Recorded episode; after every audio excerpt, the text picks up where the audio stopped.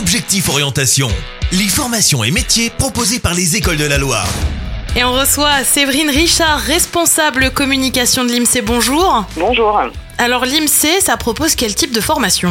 Alors l'Institut des métiers de Saint-Etienne propose 7 filières de formation et 28 diplômes du CAP au Bac plus 2 dans les métiers de l'automobile, plus particulièrement la maintenance automobile et la réparation des carrosseries. On a également la partie plutôt métier de bouche, donc boucherie, charcuterie, boulangerie et pâtisserie. Également les cuisiniers et les serveurs en salle. On va aussi avoir également les formations liées à la coiffure, également euh, commerce et vente et de la pharmacie avec un dust préparateur en pharmacie, un diplôme universitaire. On l'a depuis deux ans. C'est en partenariat avec la faculté de pharmacie de Lyon 1. C'est un diplôme universitaire qui va permettre aux jeunes de poursuivre leurs études vers l'industrie pharmaceutique, par exemple. Et le moins qu'on puisse dire à l'IMSEE, c'est que les étudiants sont quand même mis dans le bain de manière très concrète. Notre structure pédagogique comporte 23 espaces équipés et dédiés aux enseignements professionnels. En effet, nos apprenants sont mis directement en situation. Par exemple, pour la coiffure, on peut recevoir des clients extérieurs.